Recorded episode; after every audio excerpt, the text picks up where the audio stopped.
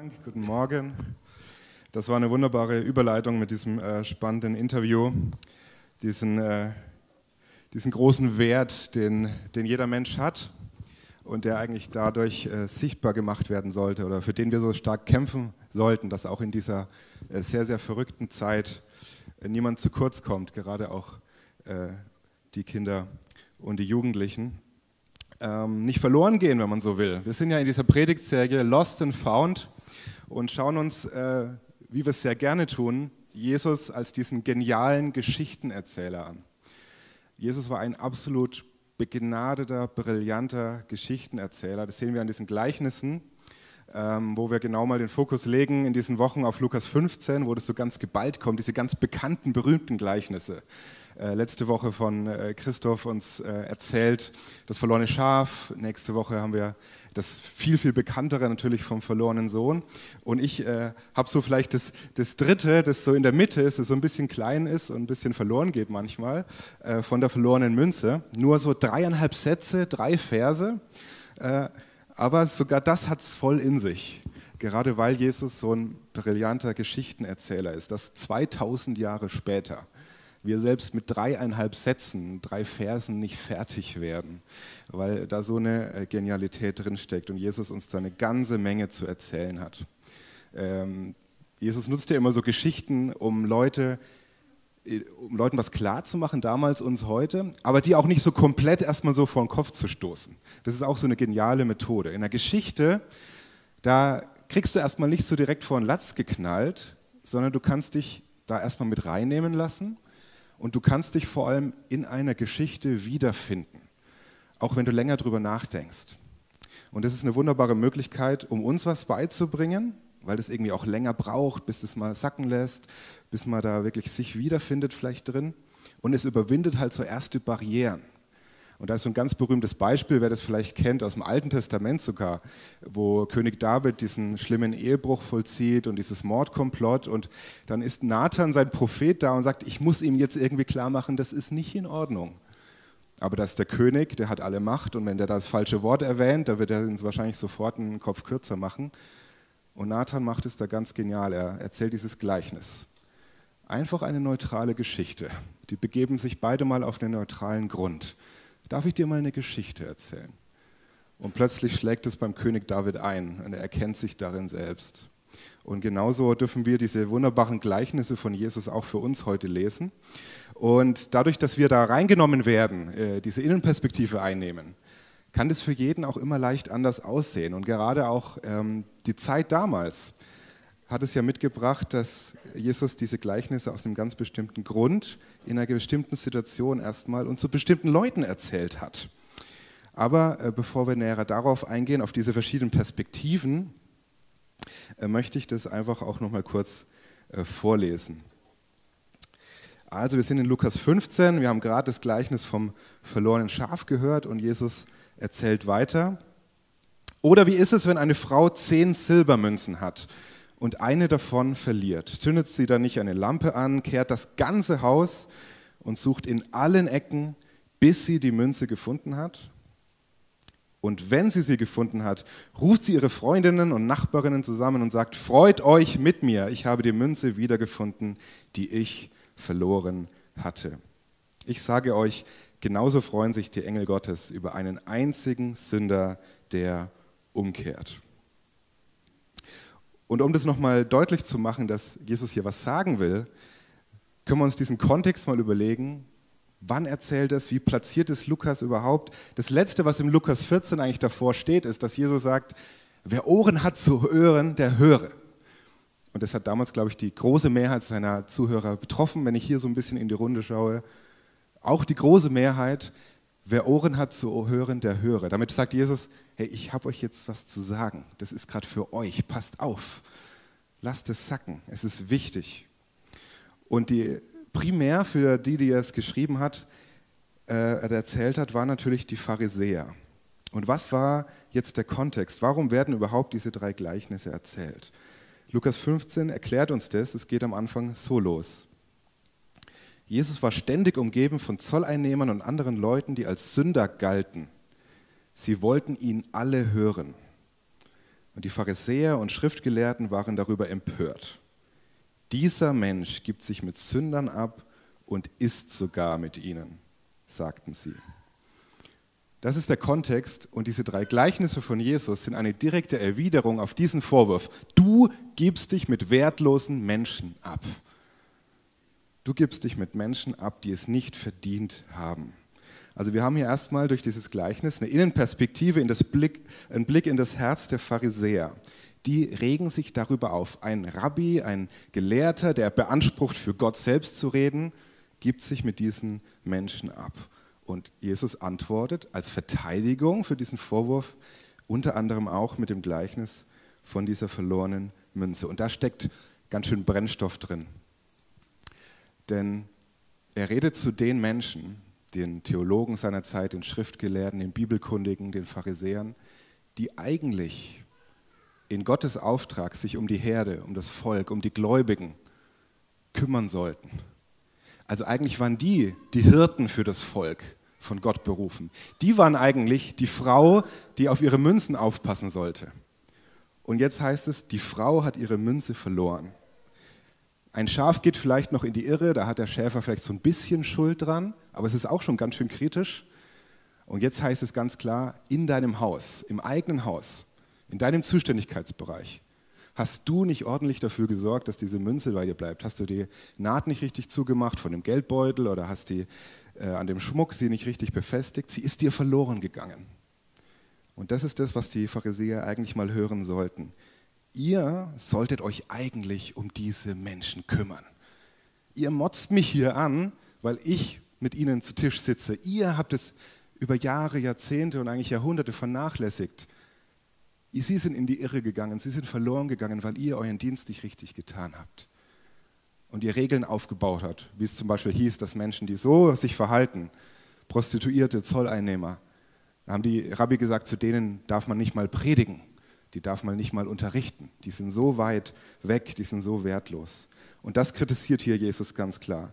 Ihr stellt euch über sie. Ihr denkt, ihr habt einen tollen Wert, weil ihr euch irgendwas aufgebaut habt. Aber ihr vernachlässigt euren Auftrag. Menschen gehen verloren.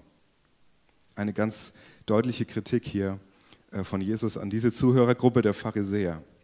Und es heißt auch ganz deutlich, Okay, im ersten Gleichnis, da war so eine große Wüste, da war ein weites Feld und da rennt vielleicht mal ein Schaf weg. Kann passieren. Aber jetzt sagt Jesus ganz klar, nee, in deinem Haus, im eigenen Haus, ist dir was verloren gegangen. Was heißen kann, ja, auch jemand, der sich vielleicht dazu rechnet. Der sagt ja, ich, wie so ein Pharisäer, der sagt, ich tue doch alles, ich gebe doch und ich, ich mache doch und ich gehe doch in Gottesdienst und ich gebe meinen Zehnten und ich, ich bin doch offensichtlich so christlich, so toll, kann eigentlich verloren sein. Und warum regen Sie sich eigentlich so auf, dass er Zeit mit Ihnen verbringt?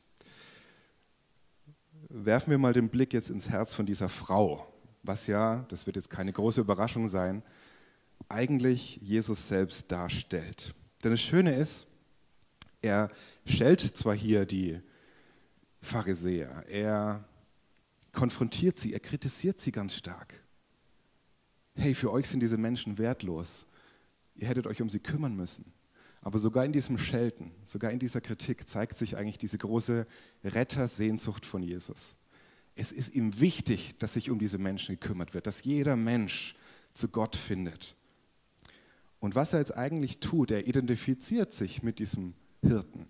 Er identifiziert sich selbst mit dieser Frau, weil er auch sagt, eure Vernachlässigung, das, was ihr als Pharisäer, als Hüter des Volkes falsch gemacht habt, wo ihr Fehler gemacht habt, wo ihr versagt habt, das nehme ich jetzt auf mich.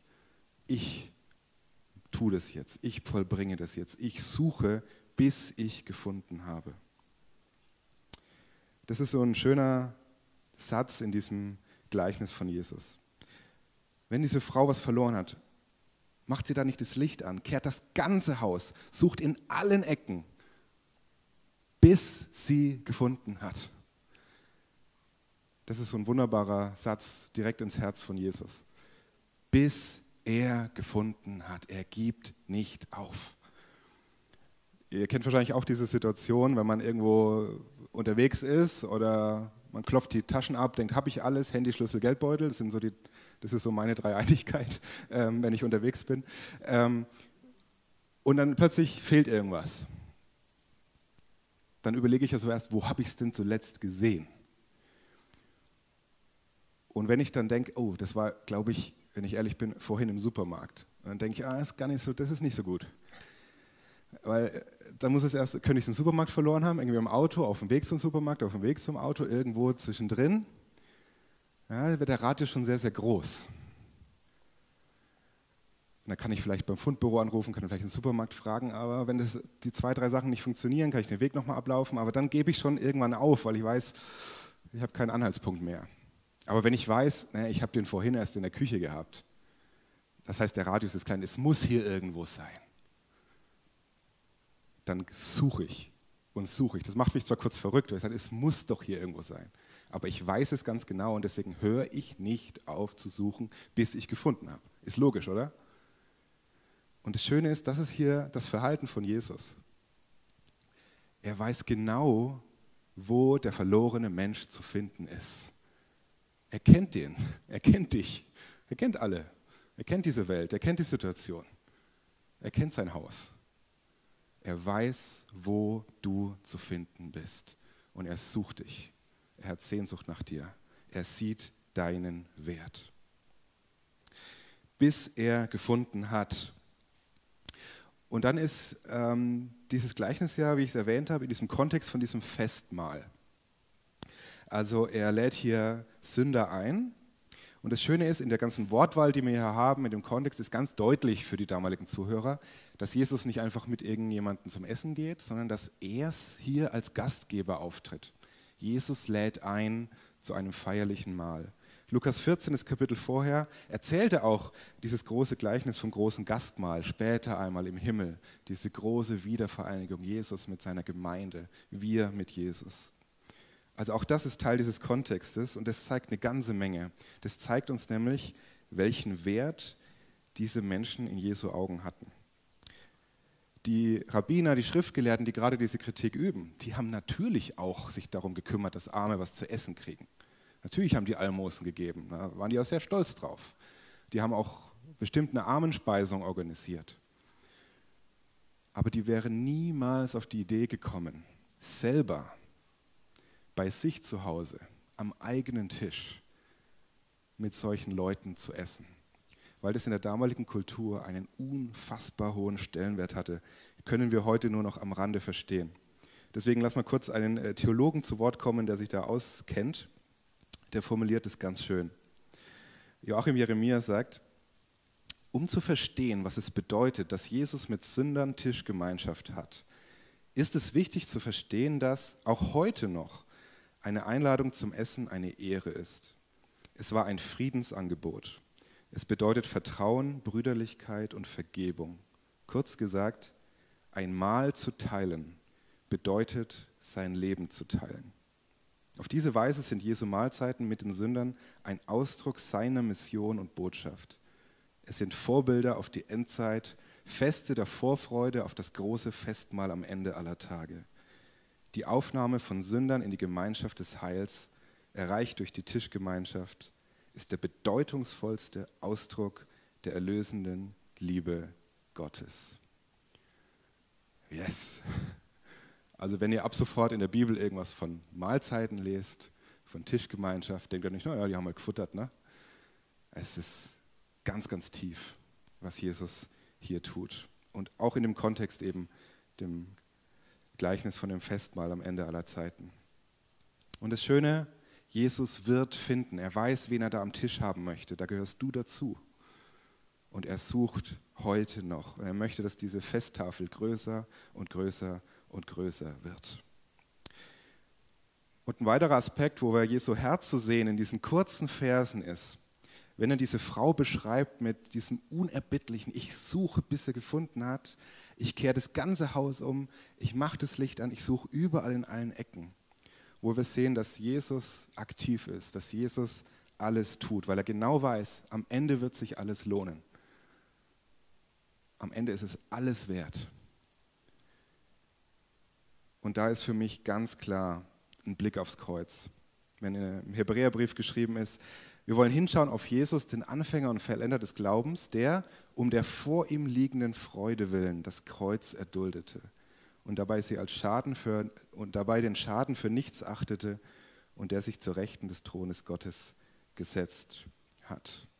Jesus weiß, jeder einzelne Mensch ist es absolut wert, dass ich für ihn alles tue, ihn überall suche, das Haus auf den Kopf stelle, alle alle Scham auf mich nehme, da wirklich im Dreck wühle, sozusagen, um im Bilde zu bleiben, in, in der Dunkelheit wühle. Und genau das hat Jesus getan. Er ist in den Dreck dieser Welt gekommen, in das Leid dieser Welt, in die Dunkelheit dieser Welt, bis zum Kreuz. Um der vor ihm liegenden Freude willen. Und das Schöne ist, vielleicht habt ihr es auch schon gemerkt, wenn wir diese drei Gleichnisse anschauen, das ist auch so ein Motiv, was sich durchzieht diese Freude, wenn jemand gefunden ist, wenn ein Sünder gefunden ist, auch nur einer, Freude im Himmel, hier auch wieder Freude im Himmel, auch wieder beim verlorenen Sohn. Party, Festmahl, Freude. Das ist eigentlich unser großer Auftrag, diese logische Konsequenz, wenn wir davon hören. Jemand hat zu Jesus gefunden. Jesus ist von Jesus gefunden worden. Diese Mitfreude. Und das liegt irgendwie schief hier bei den Pharisäern. Sie freuen sich darüber, nicht. Sie sehen nicht den Wert darin. Was dazu führen kann, dass man überlegt, ja, sehen die vielleicht selber diesen eigenen Wert noch gar nicht? Haben sie selber vielleicht noch gar nicht verstanden, hey, ich bin doch auch Teil dieser Freude von Jesus. Ich darf doch da auch hinkommen, ich dürfte mich doch da auch an den Tisch setzen. Und ich glaube, dass das ein ganz wichtiger Teil ist von, von Errettung, von Gnade, von Erlösung, von zu Jesus gehören dass ich mich immer wieder darüber freuen darf und dass ich mich freuen darf an den anderen, wo ich merke, hey, da, da ruft jemand Jesus, da arbeitet jemand, da arbeitet Jesus an jemandem. Und deswegen ist es auch ganz logisch, dass wir aus unserer Perspektive auch mal den Blick in dieses Gleichnis wagen, diese Innenperspektive annehmen, uns sozusagen zur Münze machen oder eben äh, zum Sünder, für die die steht. Wo ja erstmal weiß nicht, das ist ja nie so schmeichelhaft. Ne? Also das dritte vielleicht schon, der ist irgendwie ein Gutsverwalter, ein toller Mann, der hat zwei Söhne. Also einer von diesen Söhnen wäre ich auch gern, der scheint der Kohle gehabt zu haben. Das geht ja noch. Jetzt sind die anderen beiden nicht so ganz schmeichelhaft. Das erste Gleichnis stellt mich als ziemlich dummes Schaf dar, das in die Irre geht. Äh, und Schafe sind ziemlich dumm. Ich äh, habe mich da mal mit einem Schäfer unterhalten. Schäfer, Schafe wissen zum Beispiel nicht, dass sie sehr hoch springen können. Also man kann eigentlich mit so einem 60, 70 Zentimeter Zaun ein Schaf abhalten, aber nur psychologisch. Das könnte locker drüber springen. Und wenn ein Schaf mal versehentlich aus Panik oder so drüber springt und es plötzlich weiß, dass es jetzt so springen darf, muss man es sofort schlachten, weil sonst bringt es der ganzen Herde bei. Also Schafe sind wirklich dumm. Geht ja vielleicht auch noch, so ein dummes Schaf, okay. Und jetzt bin ich hier aber eine Münze. Eine kleine, so anderthalb Zentimeter große, vier Gramm schwere Silbermünze benutzt Jesus ja hier. Und die liegt plötzlich verloren irgendwo im Dreck im dunklen Haus. Also so ein Haus hat ja, wenn überhaupt, ein kleines Fenster, wird auch tagsüber kaum Licht reinkommen. Irgendwo verloren gegangen, am besten noch in so einer Bodenritze, total schmutzig, vielleicht schon vom Staub zugetrampelt und tot. Das ist das Spannende, was dieses Gleichnis sagt. Schaf lebt, Junge lebt, Münze tot. In Epheser 2 sagt Paulus, Gottes Erbarmen ist unbegreiflich groß. Wir waren aufgrund unserer Verfehlungen tot. Aber er hat uns so sehr geliebt, dass er uns zusammen mit Christus lebendig gemacht hat. Ja, es ist nichts als Gnade, dass ihr errettet seid. dieser Aspekt dieses Gleichnisses sagt ganz klar, wenn ich verloren bin, dann bin ich, bin ich tot. Ich habe ich hab kein Leben. Und ich kann auch nichts tun. Ich bin darauf angewiesen, dass jemand kommt von außen. Dass jemand in meinem Leben das Licht anmacht. Dass ich das plötzlich mal sehen darf, dass es da noch eine Welt gibt, dass da ein Gott hinter dieser Welt steht, dass ich das plötzlich begreifen darf, warum läuft so viel schief in der Welt, in meinem eigenen Leben, dass da Schuld da ist, was so viel erklärt, dass da aber eine Rettung möglich ist. Dass es da einen Gott gibt, der es gut meint, der, der meinen Wert sieht, der eine Zukunft hat, der einen Weg da rausgefunden hat, der für mich gekommen ist, ans Kreuz gekommen ist, auferstanden ist, mich erlöst, ins neue Leben einlädt. Ich brauche das, dass jemand das Licht anmacht. Sei es, dass ich angesprochen werde von jemand, dass mir jemand von Jesus erzählt, dass mir jemand von Jesus singt, ins Gottesdienst einlädt, dass ich irgendwie auf Jesus aufmerksam werde. Und wenn Jesus in dein Leben kommt, dann geht ein Licht an, das nicht mehr ausgehen kann. Licht ist absolut mächtig. Johannes 1,5, da wird es so erklärt, was Weihnachten eigentlich bedeutet. Gott kommt zur Erde, Jesus wird Mensch. Das Licht leuchtet in der Finsternis und die Finsternis hat es nicht auslöschen können. Wenn Jesus in dein Leben kommt, dann geht ein Licht an, das nichts und niemand mehr auslöschen kann. Und wir brauchen dieses Licht, weil wir tot sind. Wir sind geistlich vor Gott in unseren Sünden wirklich so tot wie diese Münze, die aus sich aus nichts tun kann. Und es ist eine wunderbare Gnade, ein wunderbares Geschenk, dass dieser Jesus als Licht dieser Welt kommt. Und sein Licht kann niemand auslöschen. Und er sucht, bis du gefunden bist. Und ein ganz, ganz spannender Aspekt, wir haben das jetzt schon angedeutet, mit dem, mit dem Wert, den Jesus in jedem einzelnen Menschen sieht, steckt natürlich auch drin in diesem Gleichnis. Und wenn wir mal genau sind, eigentlich auch in dem Dreiklang dieser Gleichnisse. Man kann sich ja die Frage stellen, lohnt sich das, da diesem einen Schaf hinterherzugehen? Jesus stellt ja diese komische Frage, wer von euch würde nicht 99 zurücklassen und einem davon? Ja, alle, oder? Was kümmert mich dieses eine Schaf, wenn ich 99 vernachlässigen muss, oder? Da ist irgendwie so der Faktor 1 von 100. Aber Jesus geht dem nach. Dann haben wir hier so einen Zoom, plötzlich ist der Faktor 1 zu 10. 1 von 10 Silbermünzen. Und im nächsten Gleichnis haben wir eins von zwei Kindern, einer von zwei Söhnen, wo wir merken, oh, die machen uns hier was klar. In der Masse geht niemand unter. Der Fokus von Gott ist auf jedem einzelnen Menschen. Es hat hier so eine Dynamik, die zunimmt. Und ich habe in der Vorbereitung eine spannende Anekdote gelesen von einem Missionar, der im kommunistischen asiatischen Raum unterwegs war. Und er hat diese Gleichnisse auch mit Leuten behandelt, er, denen er von Jesus erzählen wollte. Und die haben sich tierisch empört erstmal, weil die gesagt haben, was für ein Wahnsinn. Das Volk ist alles. Wenn da einer in die Irre geht, selber schuld, kann doch nicht das Volk vernachlässigen, um jetzt einem nachzugehen, eine Münze zu suchen, ein Schaf zu suchen. So ein Blödsinn. Der Volkskörper ist wichtig. Und mit der Gnade Gottes äh, hat er dann irgendwie so einen Impuls vom Heiligen Geist bekommen und hat erklärt, nee, das ist ein Trugschluss. Absolut Blödsinn. Denn woher hat denn der Einzelne in dieser großen Masse, woher hat denn der Einzelne von uns seinen Wert und seine Sicherheit? Doch nicht von der Gruppe. Ich habe doch keinen Wert und keine Sicherheit, weil ich weiß, ich bin einer von 200 Leuten von Doxa. Nein, der Wert und die Sicherheit des einzelnen Schafs, der einzelnen Münze, des einzelnen Menschen kommt nicht aus der Gruppe, sondern es kommt ja gerade daher zu wissen, dass wenn ich verloren gehe, dass der Hirte mir ganz persönlich nachgehen wird. Und wenn ich das weiß, dass wenn einer auch nur von uns verloren geht, der Hirte steht dafür ein, das gibt mir Wert und Sicherheit. Das ist der Knackpunkt hier, dass Jesus jeden einzelnen Menschen sieht. Ja, er rettet die ganze Welt, aber indem er einzelne Menschen sucht, findet, rettet, erlöst. Und wenn wir in diesem Gleichnis bleiben, dieses Bild, das Jesus hier irgendwie aufmacht, von dieser Frau, die ja diese Münze verliert, dann ist eine mögliche Wahrscheinlichkeit, eine, eine recht hohe Wahrscheinlichkeit, was das darstellen soll, vermutlich so eine Art Brautmitgift.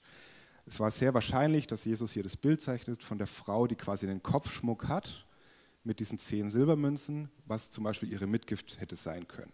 Dass wenn der Mann mal stirbt, dass sie noch so eine Art Sicherheit hat. Das heißt, da steckt irgendwie ihre Zukunft drin, also auch auf eine tiefere Ebene noch ihr Wert, ihre Hoffnung. Aber das bedeutet auch, dass wenn eine davon rausgefallen ist und fehlt, dass der Verlust nicht einfach nur diese eine Münze ist, sondern der Verlust ist viel höher als nur der Wert der einzelnen Münze, weil nämlich auch das ganze Schaden genommen hat. Auch ihr, ihr Schmuck, ihre Herrlichkeit ist nicht mehr vollständig. Auch dem großen Ganzen fehlt etwas. Diesem Schmuck fehlt etwas. Und das ist auch ein wunderbarer Blick auf unseren Wert, dass jeder, der zu Jesus kommt, Jesus, der, jeder, der erlöst ist, jeder, der Christ ist, jeder, der dem Herrn nachfolgt, ist Teil von Jesu Leib, Teil von Jesu Reich, Teil von Jesu Herrlichkeit. Ihr seid mein Leib. Und das ist die Freude, die vor ihm lag, dass er zu seiner Herrlichkeit sich ein Volk versammelt, Menschen sammelt, zu seiner Familie, in sein Leib aufnimmt. Wir als Gläubige sind Leib Christi. Und es fehlt uns was, wenn jemand, der verloren ist, nicht dazukommt. Das geht uns was an. Das geht uns was an. Der Verlust ist viel höher als nur der Wert dieser einzelnen Münze. Natürlich hat die, Werte, die, die Münze für sich einen Wert. Wenn ich jetzt hier sagen würde, ich habe übrigens vorhin äh, beim Reinkommen meinen 50-Euro-Schein verloren, dann liegt der jetzt irgendwo und ihr denkt, oh, ich gehe dann ganz schnell raus, wenn das hier vorbei ist, dann hat der natürlich noch seinen Wert. Der liegt da jetzt irgendwo im Dreck, aber der Wert hat überhaupt keine Bedeutung. Es ist im Grunde egal. Denn dieser Wert, der steckt da zwar noch irgendwie drin, aber der wird erst real, der wird erst Wirklichkeit. Der wird erst eingesetzt, der kommt erst zur Geltung, wenn den wieder jemand aufnimmt, an sich nimmt, wirklich einsetzt. Und genauso habe ich als Mensch, hast du als Mensch, hat jeder einzelne Mensch natürlich diesen hohen Wert, erschaffen im Ebenbild Gottes, gewollt von Gott, gesucht von Gott, geliebt von Gott. Aber wir sind verloren. Und unser Leben, unser Sinn, unser Wert, der kommt erst dann wirklich zur Entfaltung. Unser Leben wird erst dann wirklich leben, wenn, uns, wenn sich Jesus wirklich wieder bückt, uns die Hand reicht, uns aus dem Staub aufhebt, wieder Teil werden lässt an seiner Herrlichkeit, an seinem ewigen Leben. Und das tut er und das hämmert er uns ein mit diesen drei Gleichnissen. Jesus sucht, bis er gefunden hat und er macht das Licht an und er kehrt alles um und er ruft und ruft und sucht. An einer anderen Stelle in der Bibel äh, stellt Jesus mal diese tiefe, tiefe Frage, oder ihm wird diese Frage gestellt nach der Steuer. Äh, kennt ihr vielleicht, muss man Steuern zahlen? Wo wir alle uns wünschten, er hätte anders geantwortet. Ähm, und er sagt dann als Antwort, lässt sich da nicht gefangen nehmen in dieser Fangfrage, sollen wir dem Kaiser Steuern zahlen, sondern er sagt, gib mir mal eine Münze. Und es war vielleicht eine ganz ähnliche Münze wie die in der Geschichte. Und er hält sie hoch und sagt, welches Bild und welche Aufschrift ist denn auf dieser Münze? Und die Leute sagen, naja, Kaiser. Die Münze gehört wohl dem Kaiser. Und dann sagt Jesus, ja, dann, dann gebt dem Kaiser auch, was des Kaisers ist. Und typisch Jesus lässt das damit aber nicht beruhen. Und er haut nochmal einen hinten raus und sagt, aber gebt auch Gott, was Gottes ist. Und wie er es so oft macht mit solchen Geschichten, mit so Gleichnissen, er lässt damit ja was offen. Und sagt, eigentlich müssen jetzt die Zuhörer noch ihre Hausaufgaben machen. Und die Hausaufgabe wäre zu überlegen, ja Moment, wo ist denn Gottes Abbild drauf?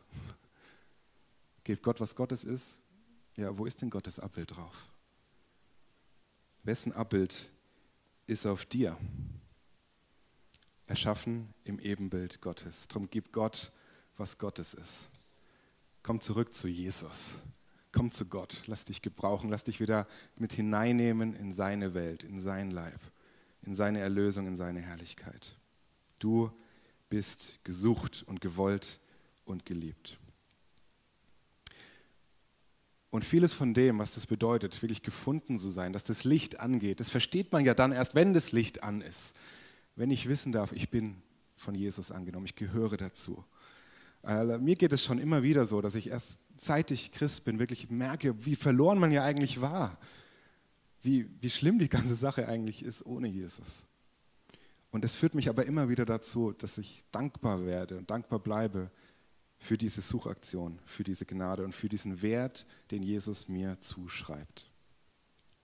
Und bei Lost and Found musste ich natürlich sofort an ein Lied denken, was dies auch so wunderbar klar macht. Ähm, diese wunderbare alte Hymne Amazing Grace, die John Newton geschrieben hat. Ein Sklavenhändler, das muss man sich auch mal auf der Zunge zergehen lassen. Ein Sklavenhändler, der den Wert des Menschen mit Füßen getreten hat. Der vom afrikanischen Kontinent regelmäßig, er war Kapitän eines Sklavenschiffes, der regelmäßig von, von Afrika Menschen unter menschenunwürdigsten Bedingungen eingepfercht über Wochen und Monate über den Atlantik geschippert hat, wo oft ein Großteil schon auf dem Weg gestorben ist aus den verschiedensten Gründen und dann in ein Leben der Sklaverei gebracht hat. Menschenverachtend, der den Wert des Menschen nicht gesehen hat, der kommt in einen großen Sturm und ahnt, dass es jetzt wahrscheinlich zu Ende ist. Er ist ein erfahrener Seemann, das heißt, er fängt tatsächlich an zu beten, weil er denkt, oh, das wird jetzt brenzlig. Das heißt, er, der den Wert des Menschen mit Füßen tritt, kommt plötzlich selber auf den Gedanken, wenn ich jetzt sterbe, hat mein Leben irgendeinen Wert? Was habe ich mit diesem Leben angefangen? Gibt es jemanden, der einen Wert in mir sieht? Und er fängt an, zu Gott zu beten und beschreibt es so als sein Bekehrungserlebnis. Kündigt dann aber nicht sofort, es braucht eine Zeit lang, er braucht diesen Prozess offenbar, einige Jahre, bis er dann später Teil wird dieser Bewegung, die schließlich die Sklaverei abschafft. Er wird Pastor und bereitet eine Predigt über die Gnade vor. Und er merkt, dass er, seit er Christ geworden ist, dass ihm die Gnade und diese Erlösung von Jesus, gerade weil das Licht immer mehr angeht, ihm das, was er vorher war, immer deutlicher klar wird. Dadurch wird ihm aber auch die Gnade und diese Dankbarkeit immer größer und größer und größer. Und er schreibt in der Predigtvorbereitung dieses Lied Amazing Grace. Das schauen wir uns jetzt einfach mal kurz an. In einer Corona-Version, ähm, wie es so zurzeit üblich ist. Äh, Menschen aus vielen Ländern bilden einen gemeinsamen Chor. Auch ein schönes Zeichen für uns heute, alle, die jetzt zu Hause sein müssen, äh, nicht da sein können. Äh, diese Verbundenheit, die kommt auch in diesem Lied wunderbar raus und diese große Freude über die Gnade.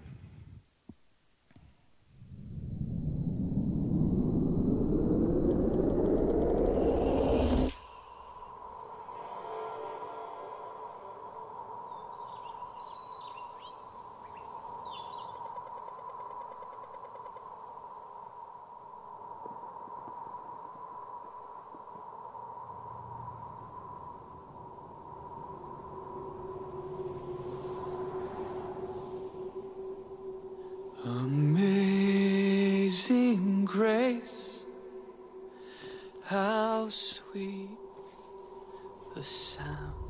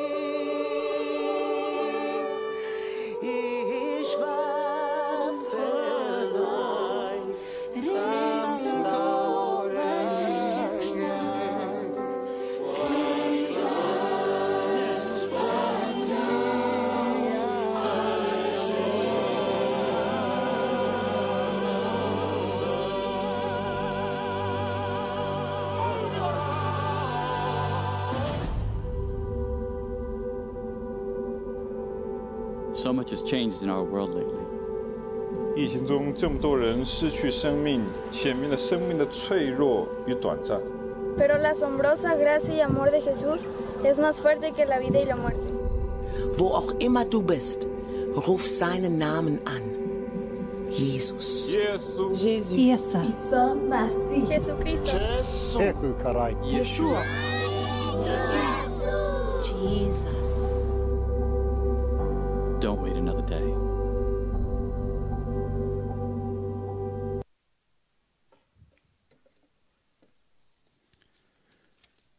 Ich war verloren, jetzt bin ich gefunden. Ich war blind, jetzt darf ich sehen. Diese ganz berühmten Worte.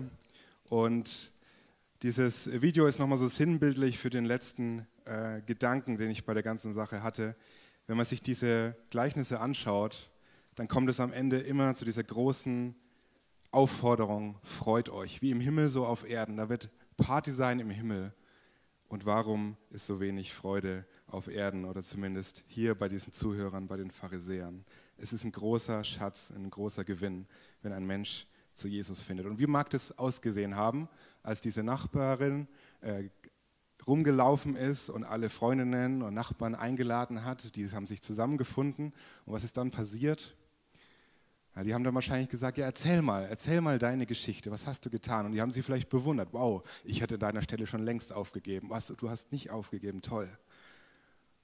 Und ist das nicht die, die Essenz eigentlich von Lobpreis und von Anbetung und dem, was wir tun, wo wir uns versammeln, mindestens sonntags hier, um den Helden zu feiern, um den Protagonisten dieser ganzen Sache zu feiern dafür, dass er nicht aufgibt, dass er sucht und findet den Helden feiern. Das wollen wir jetzt auch noch tun in einem Lied gleich. Und ähm, bevor so äh, weit ist, wollen wir einfach auf das reagieren, was auch am Ende des, des Videos noch gesagt wurde.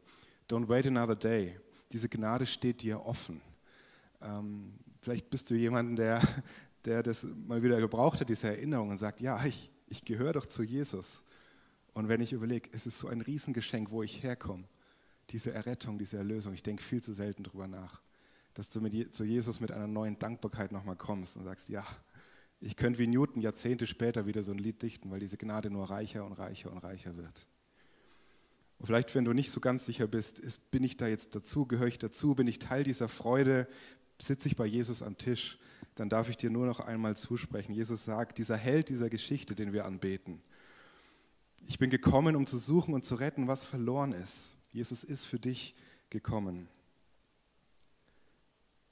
Und es wird erklärt, dass Gott die Welt so sehr geliebt hat, dass er seinen einzigen Sohn Jesus für sie gab, damit jeder, der an ihn glaubt, das ewige Leben hat und nicht verloren geht. Glaub an Jesus. Sprich es in deinem Herzen aus. Jesus, das, was ich gerade von dir gehört habe, diese Botschaft in deinen Gleichnissen, dass du nachgehst und suchst, ja, ich bin verloren. Und ich verstehe dein Geschenk, ich verstehe deine Einladung, ich danke dir dafür. Ich habe das jetzt gehört und ich will das annehmen, das, was du für mich getan hast. Und dann freut sich Jesus und dann freuen wir uns hoffentlich und dann erzählen wir das hoffentlich einander und dann erzählen wir unsere Geschichten und dann führt es dazu, dass wir gemeinsam Jesus anbeten. Wie in dem nächsten Lied. Amen.